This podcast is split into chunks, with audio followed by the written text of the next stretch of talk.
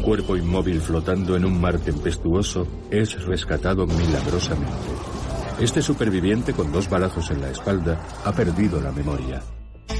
Es el principio de una intrigante búsqueda de identidad sobre un fondo de acción y suspense. La apasionante historia de un agente secreto acechado y perseguido sin tregua, que no puede confiar en nadie, y sobre todo en la CIA. Jason Bourne es en origen un personaje de novela de espionaje que tuvo éxito en la década de 1980 y que gracias al cine y a la mirada de Matt Damon se ha convertido en el héroe de una franquicia global. Después de 13 novelas, 4 películas y un spin-off, Bourne ha llegado a ser un verdadero símbolo de una América post-11 de septiembre en plena redención.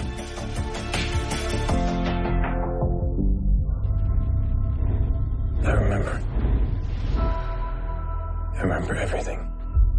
Remembering everything doesn't mean you know everything. What if he's not coming for us? What if it's something else?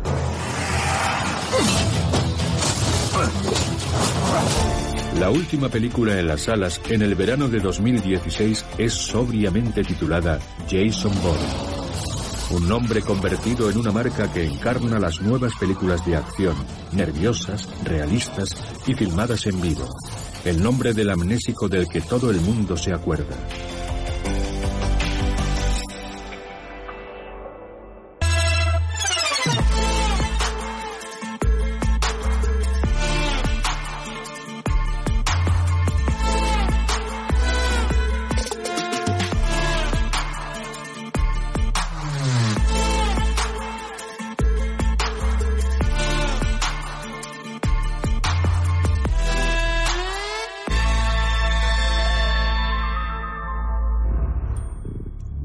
En los años 80, en plena Guerra Fría, cuando la rivalidad entre el KGB y la CIA estaba en su apogeo, el personaje se va transformando con las épocas para terminar en la actualidad inmerso en teorías conspiratorias. Pero aunque Jason Bourne evoluciona más que cualquier otro icono de la cultura popular, él es siempre sinónimo de paranoia.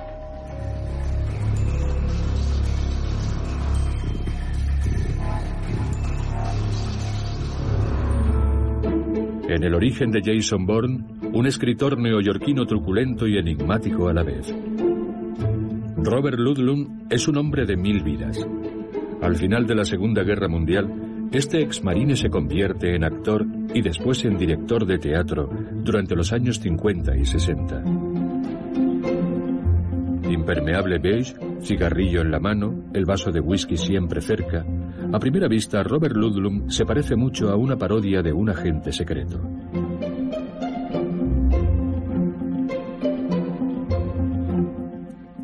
Oh, era muy carismático.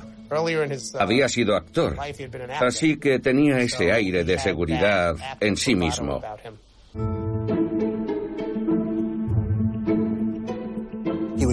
Era bastante grande, quiero decir alto. Tenía una presencia imponente, como todos los actores de teatro. No puede ser actor de teatro a menos que tengas esa presencia que llena el escenario. Tenía una voz profunda y resonante, una voz teatral. A Bob le gustaba llevar gabardina. Era su sello de identidad. Creo que era una Burberry, una gabardina tradicional inglesa. Bebía mucho. Yo creo que eso le ayudaba. Estimulaba su imaginación. Él y yo nos emborrachábamos mucho juntos, por la noche y también a la hora del almuerzo. Siguiendo los consejos de su mujer, Ludlum se lanza a finales de los años 60 a la escritura de una novela. Tiene ya 40 años. Richard Marek, un editor neoyorquino, ve llegar el manuscrito a su despacho. Él quería escribir. No creo que tuviera ninguna formación académica ni que fuera un gran lector. Supongo que debió de sentarse y empezar a escribir. El manuscrito tenía casi dos mil páginas. Era demasiado largo. De manera que el principal trabajo sobre la herencia de los Scarlatti consistió en recortar, ras, ras, una página detrás de otra. La herencia de los Scarlatti era una novela de espionaje situada en la Alemania nazi de preguerra, y a pesar de una difícil reescritura que duró dos años, Ludlum creía tener en sus manos un bestseller. Él quería aprender, y su mayor deseo era que su libro se publicara y fuera un éxito. No paraba de repetir, ojalá el New York Times publicara una crítica de mi libro.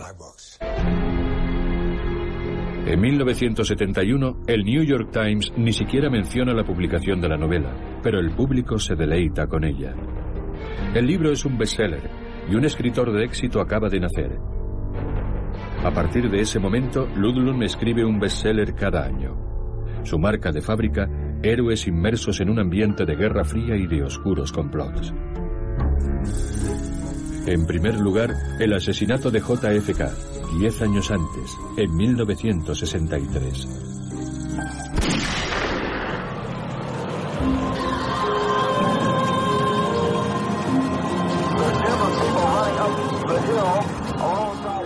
Todo cambió en los Estados Unidos. Dicen que perdimos nuestra inocencia el 11 de septiembre de 2001, pero no es cierto. La perdimos cuando Kennedy fue asesinado y surgieron las teorías de las conspiraciones que se propagaron por todas partes. En 1974, el escándalo de Watergate y la dimisión de Richard Nixon provocan una conmoción en la opinión pública, que descubre con estupor que la administración estadounidense ha utilizado a la CIA para toda suerte de misiones inconfesables se dan cuenta de que la CIA ataca también a ciudadanos estadounidenses. Durante el mandato de Nixon fue utilizada para vigilar a gente como John Lennon o Jane Fonda porque rechazaban las actividades de Estados Unidos en el extranjero. La CIA vigiló el correo de cierto número de ciudadanos estadounidenses. Se produjo un cambio y desde los años 70 la CIA no volvió a recuperar la virginidad que tenía en los años 50 y 60 cuando era percibida como un instrumento de defensa del mundo libre. Estábamos en medio de un montón de cambios sociales importantes y aquello tuvo un efecto sobre el género de ficción que escribía Robert Ludlum. En una época de desconfianza, el propio Ludlum, a lo largo de sus novelas como en su vida personal, se muestra extremadamente paranoico.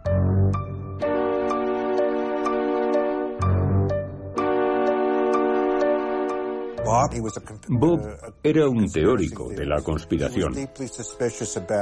En realidad, él sospechaba de todo.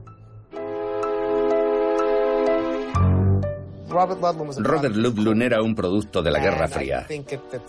En aquella época el espionaje era diferente. Aún no había llegado la era de la tecnología, de los ordenadores.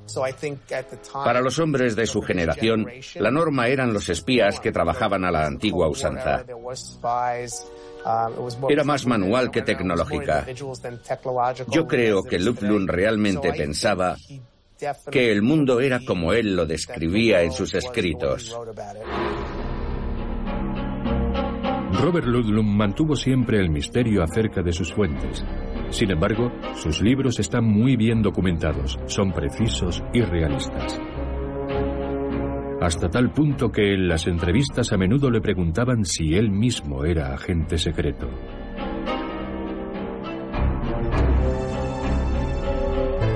Es este escritor paranoico y excéntrico quien comienza en 1979 su duodécima novela.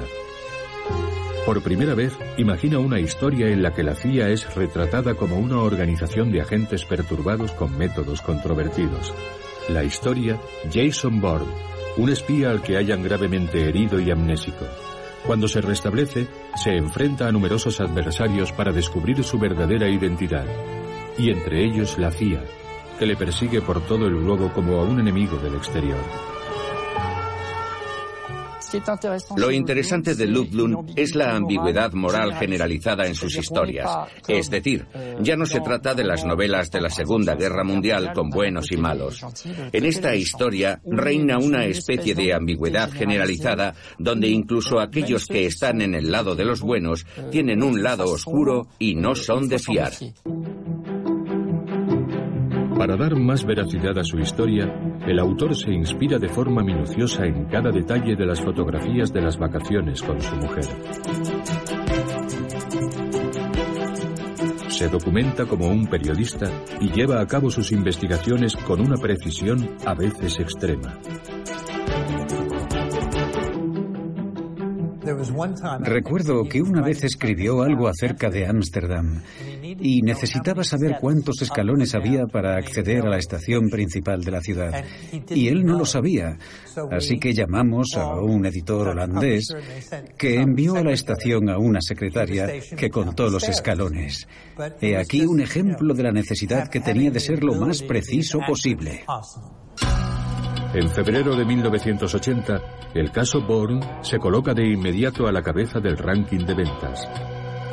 Cuando vimos los centenares de cartas que estaban llegando, nos dimos cuenta enseguida de que la gente apreciaba aquel libro de forma diferente.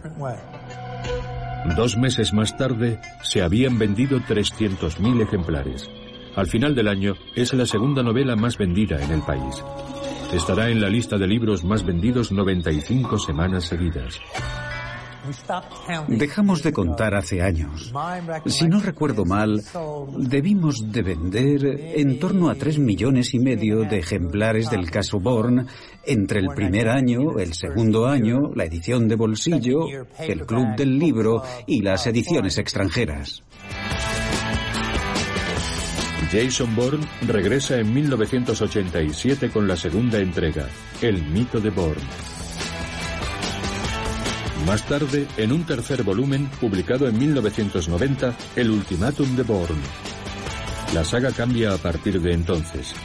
Las agencias de inteligencia se convierten poco a poco en elementos incontrolables de la cultura popular estadounidense. En la década siguiente, el cine y la televisión se inspiran en sus novelas, como la película Enemigo Público con Will Smith. O la serie Alias creada por JJ Abrams. En ellas encontramos agentes a menudo ambiguos de los que nunca sabemos si están en el lado de la moral. A imagen y semejanza del personaje de culto, el fumador, de Expediente X. De repente, estos temas un poco turbios, es decir, las teorías del complot, serán descritas en Expediente X.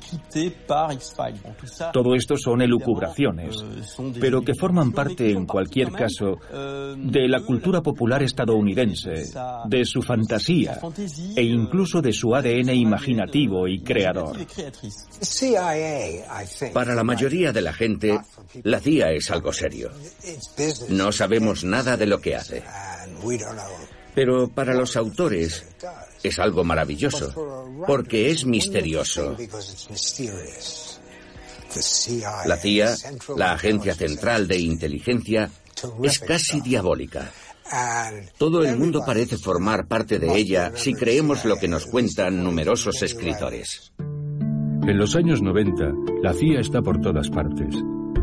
Pero al igual que en las tramas fantásticas de Expediente X, se va diluyendo poco a poco en la ficción, perdiendo así el punto realista de las novelas de Ludlum. El último volumen de su héroe Bourne data de 1990, pero una vez concluida la Guerra Fría resulta ya un tanto anticuado. ¿Será olvidado Jason Bourne? No por todo el mundo.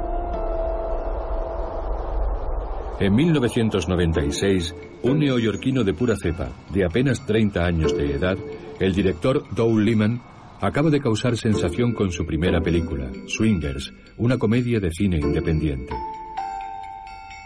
Los expertos de Hollywood quieren reunirse con él y producir su próxima película.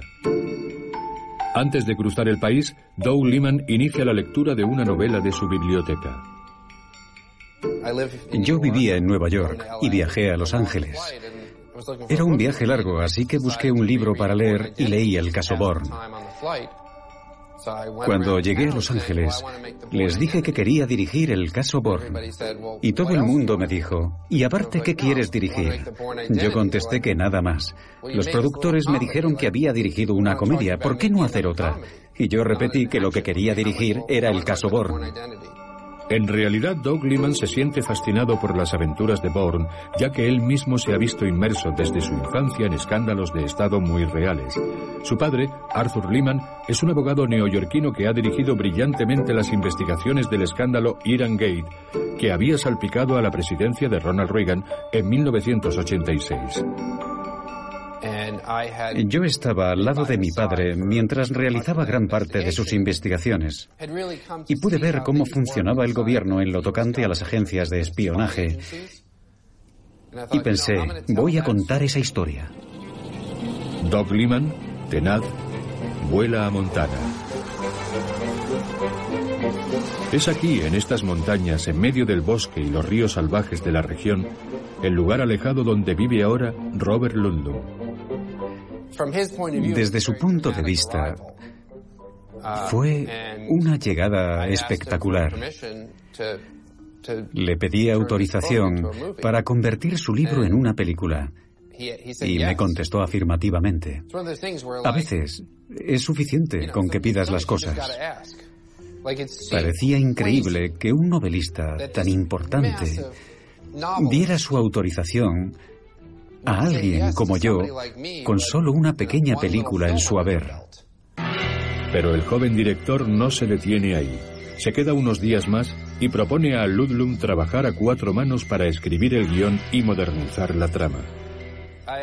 Cuando obtuve los derechos, me senté a trabajar con Robert Ludlum, los dos solos en su casa. Le dije que ahora quería escribir una nueva historia y que estaba encantado de que pudiera ayudarme. Me intrigaba cómo sería trabajar al lado del cerebro que había creado el caso Bourne, que podría aportar actualmente. Ludlum me dijo que la Guerra Fría no había terminado. Quieren hacernos creer que ha terminado, pero no es así. De repente, aquello se volvió muy ludlumiano.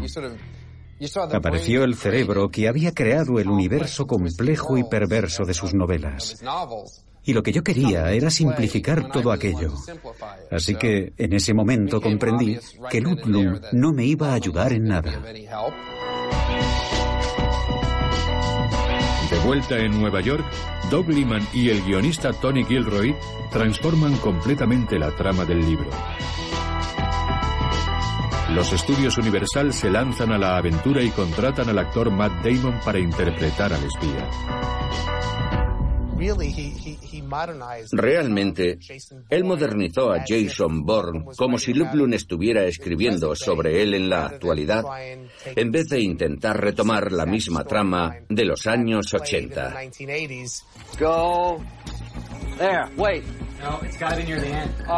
En la película la paranoia es total. La geolocalización, los teléfonos y las cámaras están por todas partes.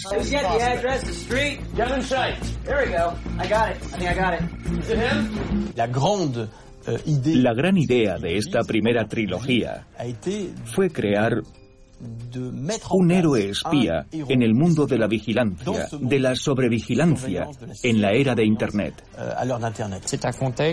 Es un contexto claramente tecnológico en el que la CIA vigila el mundo entero llevando a cabo misiones no del todo confesables.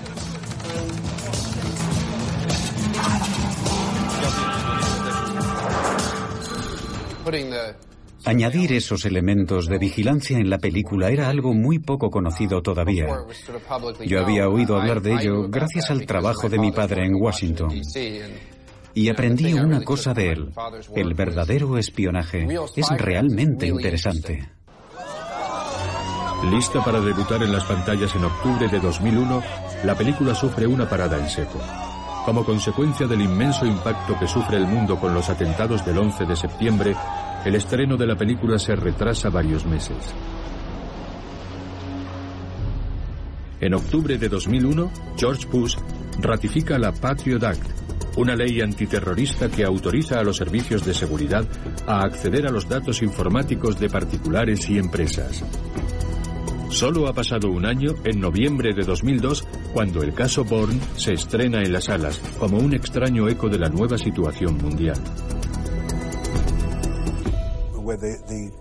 Cámaras por todas partes en las ciudades, los ojos en el cielo, la vigilancia de los movimientos de las personas en los aeropuertos, en las estaciones de trenes y de autobuses. Todo esto comenzó después del 11 de septiembre de 2001. Hubo una toma de conciencia de que el mundo, en todo caso el mundo estadounidense, ya no es como era. Nunca podrá volver a ser como era. El enemigo debe ser considerado de una forma diferente. Hay un antes y un después, tanto en el país como en el cine, obligatoriamente.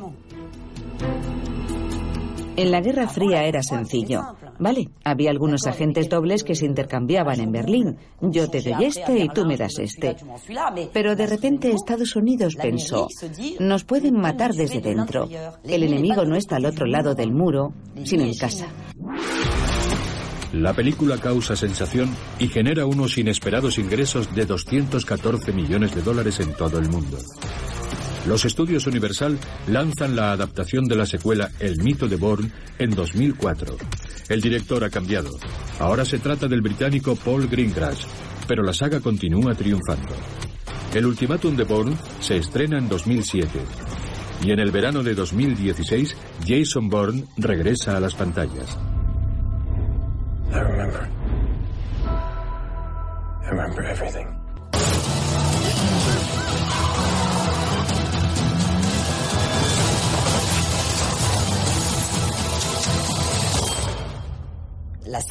La saga, se adapta al mundo actual y recoge los temas candentes de la actualidad. Bourne se adapta a un mundo totalmente interconectado a nuestra época que ve a los conspiracionistas pulular por la red. Y en un sorprendente diálogo con la realidad, la película hace también referencia a los denunciantes como Edward Snowden.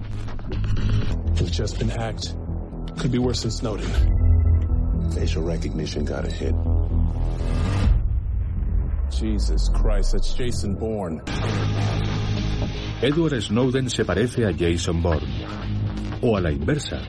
Al igual que Bourne, este antiguo tecnócrata de la CIA es perseguido por todo el mundo.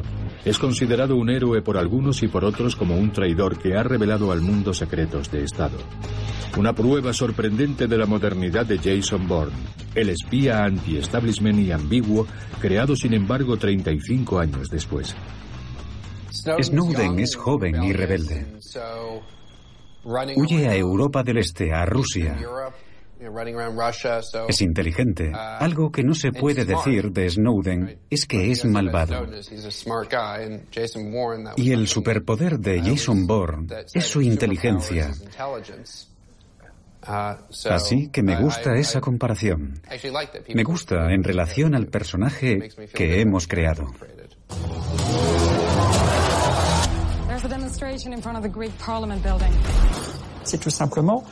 Son tramas que corresponden evidentemente a películas de acción, pero de acción inteligentes que hablan al espectador de problemáticas de hoy.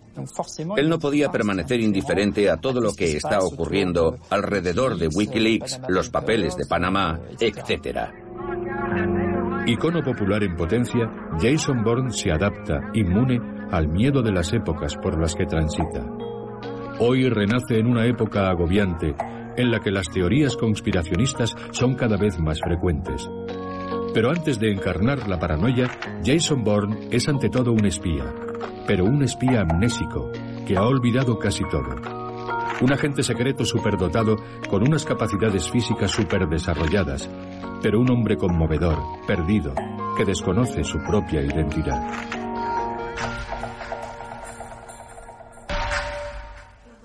Me parece una idea increíble. Un superagente que habitualmente debería ser diferente a cualquier persona normal e inocente. Aquí este superagente no recuerda siquiera cómo se convirtió en agente o qué hace allí. ¿Por qué está allí? Es una idea genial.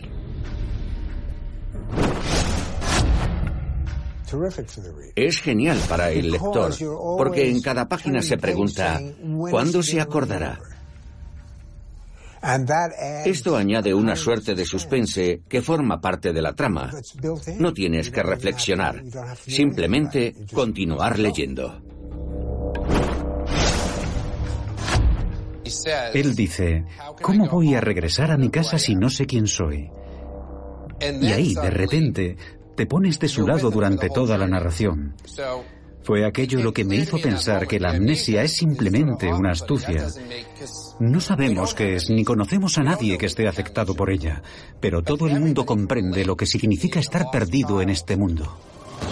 Desde las primeras páginas descubrimos a Jason Bourne dado por muerto en un mar oscuro y tempestuoso. Es la única escena que se repite de forma idéntica en la película estrenada 15 años más tarde.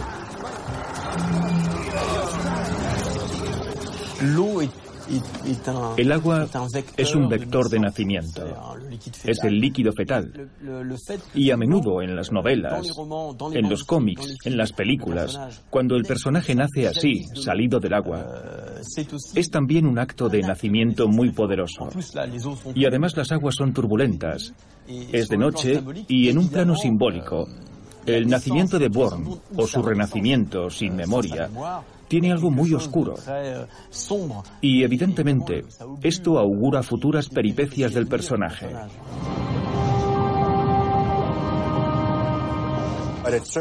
Aquello me marcó. Bourne, cuando está flotando en el agua, es realmente como una figura crística. Flota con los brazos en cruz. En cierto sentido, renace, pero siempre mirando hacia atrás. Este nacimiento con forceps simbólico del personaje está inscrito en su nombre, porque el verbo nacer en inglés se dice to born. Entre born y born existe un paralelo que los no angloparlantes no percibimos, pero que evidentemente está en la versión anglosajona. El personaje posee en su nombre propio el fermento de su renacimiento. Volvemos a encontrar esa idea en los cómics franco-belgas 13, publicados tres años después del caso Bourne, en 1984. Aunque los autores no reconocen esa similitud, la historia comienza de forma similar. Un espía hallado en el mar que también es amnésico e inmerso en un complot. A Ludlum le gustaba contar que su inspiración procedía de su experiencia en combate durante la Segunda Guerra Mundial. En realidad, la historia es un poco menos legendaria. Él se encontraba todavía en Nueva York. Estaba deambulando por la ciudad. Y esto nunca ha estado muy claro, pero perdió dos horas de su memoria. Eran las dos. E inmediatamente después eran las cuatro. Se quedó estupefacto. Entonces llamó a Henry Morrison, su agente. Yo recuerdo que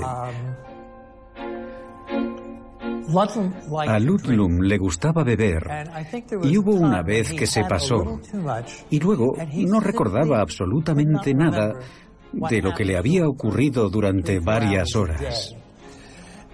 Cuando se despertó, se acordaba de quién era, evidentemente, pero tenía un vacío de memoria.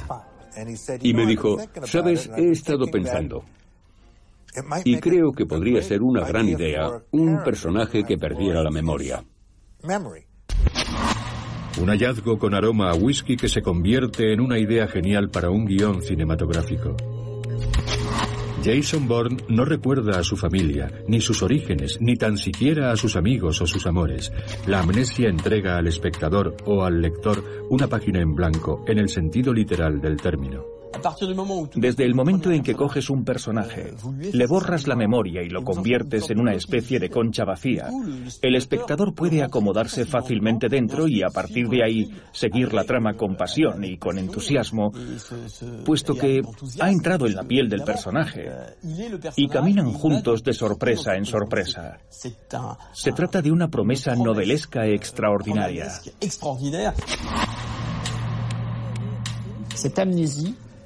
Esta amnesia permite al espectador o al lector acompañar a Jason Bourne en la búsqueda de su identidad.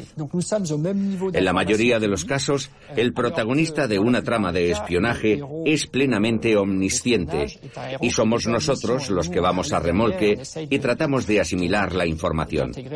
En Jason Bourne vamos aprendiendo con el personaje y nos sentimos muy próximos a él. Toda la búsqueda consiste en averiguar quién es realmente. ¿Quién soy yo en este mundo? ¿Quién no se ha hecho alguna vez esa pregunta en la vida? ¿Quién soy yo? ¿Qué estoy haciendo aquí? ¿Por qué estoy aquí? Es una fascinación universal.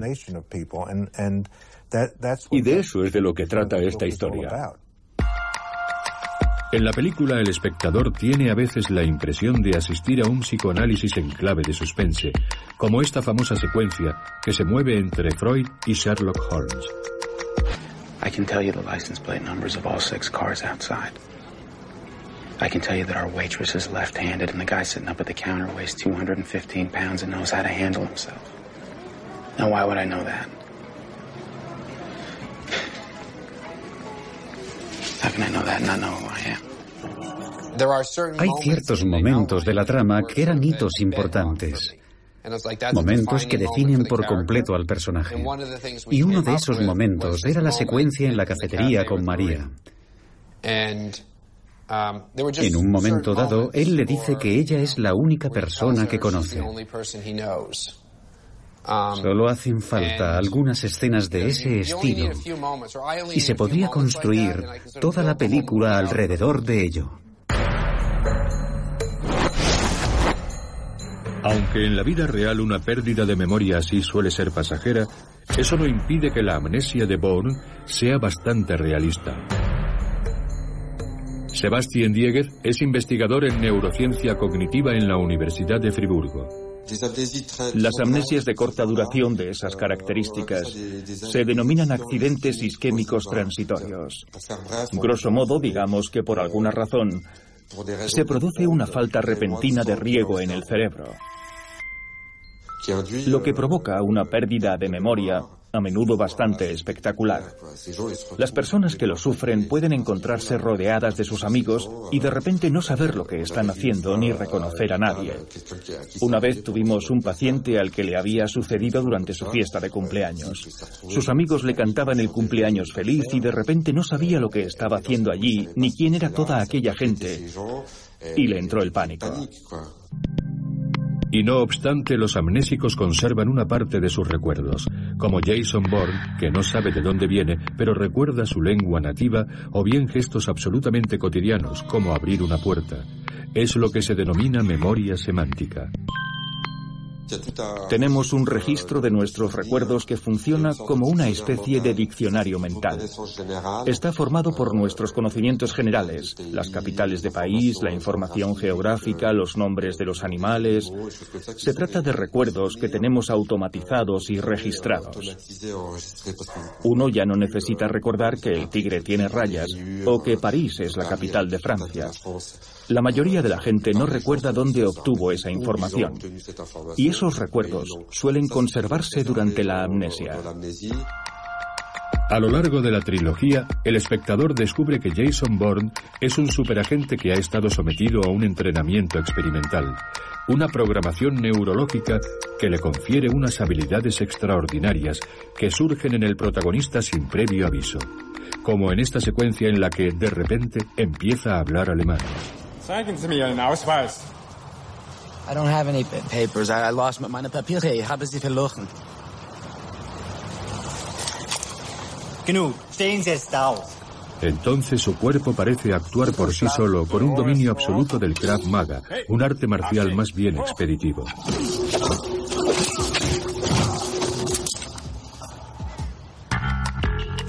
Está absolutamente atónito ante sus propias habilidades.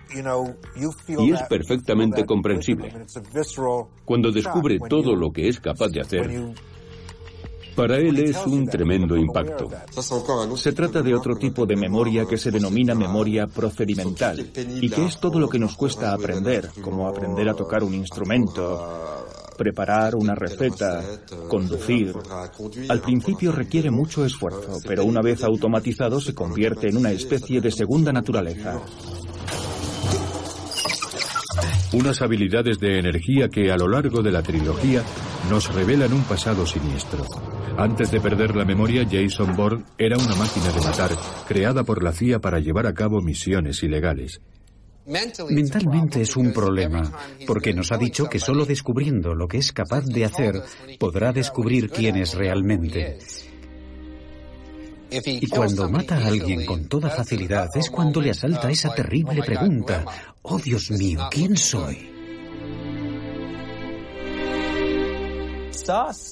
Esa es también la gran fuerza del caso Bourne.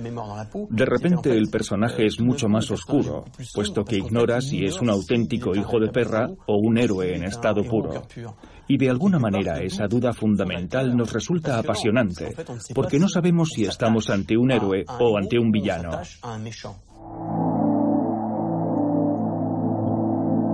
En cierta manera, este héroe que se enfrenta a un pasado inconfesable y que huye de la civilización para refugiarse lejos de la ciudad, encarna por sí mismo uno de los temas predilectos del cine americano.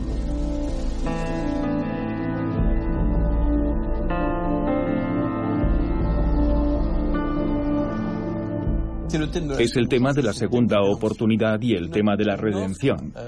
Al personaje de Jason Bourne se le ofrece la posibilidad de hacer borrón y cuenta nueva, de iniciar una nueva vida. Y a partir de ahí, quedar limpio de todos sus pecados. Es otro de los grandes atractivos del personaje y que forma parte de su ADN, su deseo de renacer.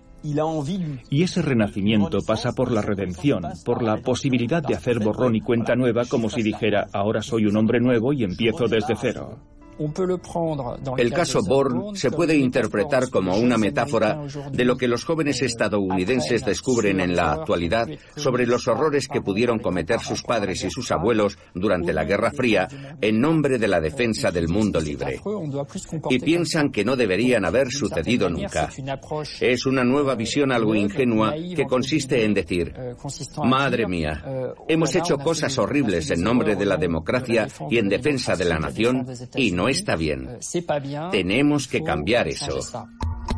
La amnesia de Jason Bourne ofrece una extraordinaria herramienta de guion para profundizar en el personaje a lo largo de sus aventuras. Pero también permitió a Doug Liman audacias formales que cambiaron radicalmente el cine de género. La amnesia me permitió hacer una película inteligente y honesta. Gracias a ese recurso, podemos sumergir al personaje en un mundo que no le es familiar y al mismo tiempo ser técnicamente perfectos. Esa es la ventaja que nos ofrece la amnesia, la capacidad de operar con un nivel de realismo que normalmente no vemos en una película de acción. Jason Bourne marcó definitivamente la cultura popular renovando los códigos de un género, las películas de acción. Antes, los actores de películas de acción tenían un aspecto más parecido a esto. Máquinas de matar henchidas de músculos. El arquetipo de hombres invisibles totalmente automatizados. Estamos en plena era Reagan. Es la época del superhéroe, del hombre de acción y del tipo indestructible. Y en ese momento las estrellas son Schwarzenegger, Stallone, a finales de la década de 1990, durante la búsqueda de un actor que encarnara en la pantalla a la máquina de matar de la CIA, la elección de Matt Damon resulta sorprendente. El joven actor, que aún no ha cumplido la treintena, parece situarse más bien en las antípodas de las películas de acción. Es un papel atípico. Yo quería romper el cliché de los actores que vemos en ese tipo de películas. El caso Bourne nació para rebelarse contra todo eso. Para mí era una reacción contra las películas de acción que se ven por todas partes y a todos los niveles. No solo las escenas de acción tenían que ser diferentes, también el casting. Yo no buscaba un tipo musculoso y decidí incluir en el casting a Matt Damon después de verle en la película de Gus Van Sant. Tiene ese brillo de inteligencia en la mirada que yo quería para mi superhéroe. No quería un tipo cachas para interpretar el papel. Y escogieron a un actor que llevaba colgado un letrero que dice cine de autor para proponerle, al menos sobre el papel, una película de acción pura. En ese aspecto, la propuesta va claramente contra las películas de acción, contra Schwarzenegger, contra Bruce Willis, contra James Bond, contra todo eso. Matt Damon, abonado al papel de tipo amable, era entonces el retrato robot del ciudadano corriente. Matt Damon representa físicamente al estadounidense medio en todo su esplendor. Es el vecino simpático que no tiene absolutamente nada que ocultar. Tratar de convertir a Matt Damon en alguien lleno de secretos fue una idea sorprendente, una propuesta muy audaz. Pero funcionó, porque el personaje adquiere una especie de halo oscuro e inquietante. Nos encarna a cada uno de nosotros porque puede desaparecer entre la multitud.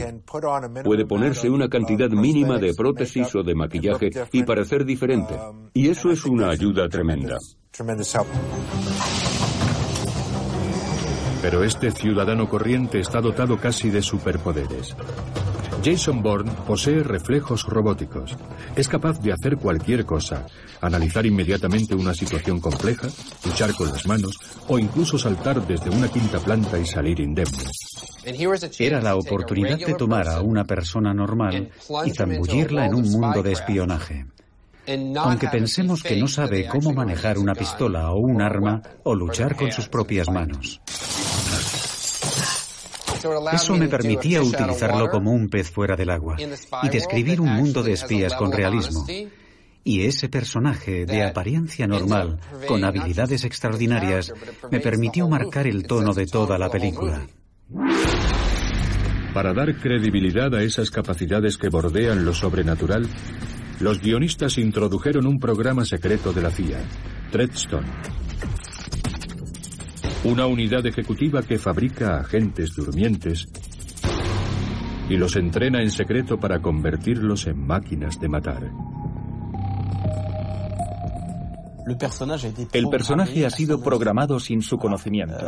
Y ese lado robótico nos resulta simpático porque somos humanos, estamos hechos de carne y hueso y de repente nos encontramos ante unas reacciones robóticas predeterminadas.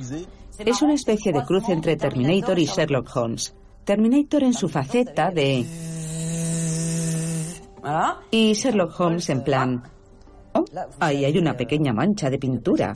Es evidente que su vecino ha redecorado la cocina en color rosa pastel, etcétera, etcétera. Es una mezcla de criminólogo y de robot. El robot ha atraído desde siempre a los seres humanos. Y como prueba podría citar Metrópolis de Fritz Lang. Es la misma fascinación que sentimos por el robot de Blade Runner, la película de Ridley Scott de 1982, donde los replicantes son robots humanoides hechos de carne y hueso. Esa capacidad suprema de supervivencia de los robots, como el caso de Terminator, nos resulta formidable. Pero a diferencia de Terminator y del resto de hombres robot de la cultura popular, esto no es ciencia ficción. Jason Bourne está anclado a la realidad. Para el director, el programa de la CIA debe ser realista. Todo se basa en historias auténticas y creíbles, porque yo sé cómo se entrena a ciertos soldados para matar, y sé que se requiere un cierto grado de desensibilización, una especie de lavado de cerebro. El director que sucedió a Doug Liman después de la primera película, Paul Greengrass, ha reforzado el realismo. Antiguo periodista y documentalista, no duda en extraer de su pasado los códigos del periodismo de investigación.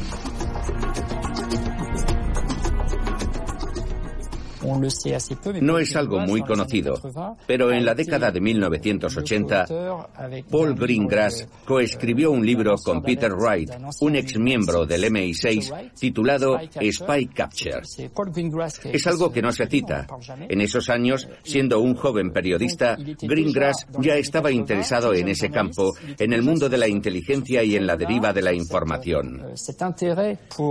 De modo que siempre ha seguido la misma trayectoria a lo largo de su vida, solo que pasando del periodismo a la dirección cinematográfica.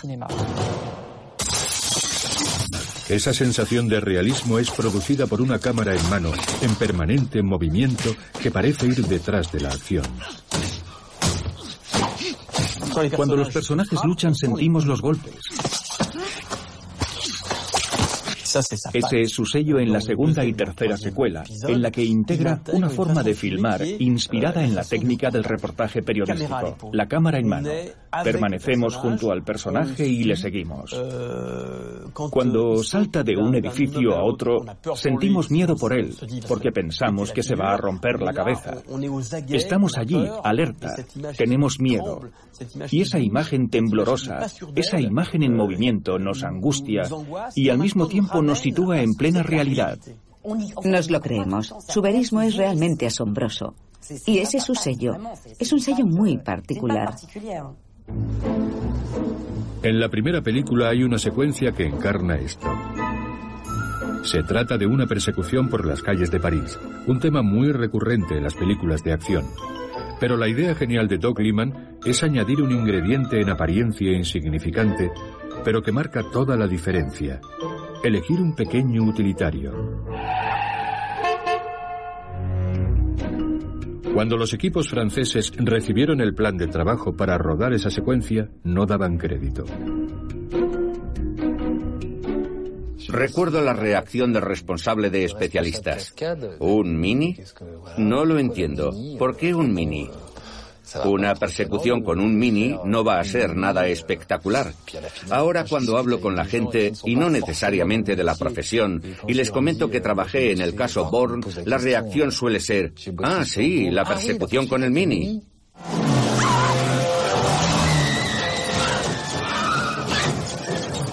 No había ningún efecto especial.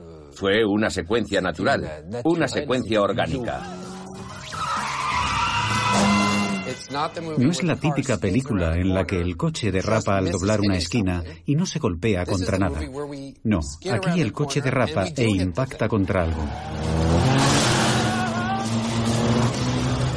Y cuando la persecución acaba, el coche está completamente abollado. Y cuando acaba una pelea, Matt Damon está lleno de contusiones. Ese es el tono que define a toda esta aventura. Obviamente, nuestra dirección como segundo equipo fue más ágil con cámara en mano, con planos que se mueven en todas las direcciones, como un documental, pero siempre apoyados en una logística poderosa, con 150 personas trabajando en el set.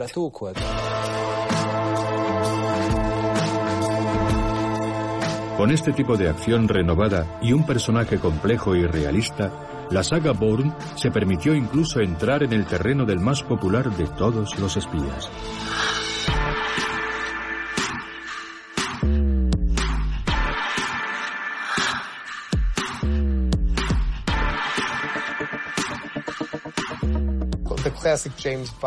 El clásico James Bond que todos recordamos es un espía inglés apuesto, vestido de smoking y bebiendo un martini al lado de una mujer hermosa.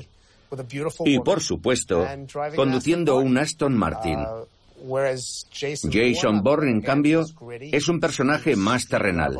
Es un agente de verdad. Trabaja sobre el terreno, en la sombra. No viste ropa elegante ni conduce automóviles de lujo. Y no va seduciendo a mujeres hermosas. Irónicamente, en 2002, el año en que vio la luz la película de Jason Bourne, se estrena la vigésima saga de James Bond con un título muy evocador, Muere otro día. Me gusta Pierce Brosnan y su manera de llevar el smoking, pero ese es el problema, que lleva smoking. Y muere otro día, frente a la llegada de Jason Bourne, envejece al personaje de James Bond y lo hace de golpe. Y una parte de la prensa se dio cuenta de inmediato. Barbara Broccoli, encargada de la producción, decidió que había que cambiar a James Bond porque se encontraban en un callejón sin salida. Y mencionó específicamente que Bond debía parecerse más a Jason Bourne. Quería un personaje más sombrío y más realista. Porque hasta entonces todas las películas de James Bond eran un poco fantasiosas. Fue en ese momento preciso cuando Pierce Brosnan recibió una llamada del equipo de producción de Barbara Broccoli comunicándole, oye Pierce, ha sido tu último James Bond. El próximo James Bond será Casino Royale, en el que había más brutalidad, donde se cambia de protagonista y en la que por primera vez, cuando alguien recibe un golpe, sangra. O tiene un principio de hematoma, un golpe visible que nos indica que se ha hecho daño. Si James Bond se hace daño, es porque antes Jason se ha hecho daño. Pero no han sido solo los thrillers o las películas de acción los que se han enfrentado a la ira de Jason Bourne. Incluso las películas de superhéroes se han inspirado en la saga. Este es un icono de la cultura popular muy evidente, hasta el punto, por ejemplo, de que los hermanos Russo, cuando planificaron el concepto de la segunda película del Capitán América, El Soldado de Invierno, ¿qué es lo que hacen? Crean un Jason Bourne. Todos los códigos de Jason Bourne se respetan. Estamos en una América sometida a una vigilancia increíble. Tenemos un personaje, el soldado de invierno, que carece de memoria, de modo que es amnésico y que va a luchar contra el Capitán América y descubrir complots y conspiraciones. Y además es un personaje robótico. En fin, que estamos realmente ante una relectura del género donde la película de superhéroes se desliza hacia el modelo de películas de espionaje al estilo de Doug Liman, de Paul Greengrass, hacia la película de espionaje estilo Jason Bourne.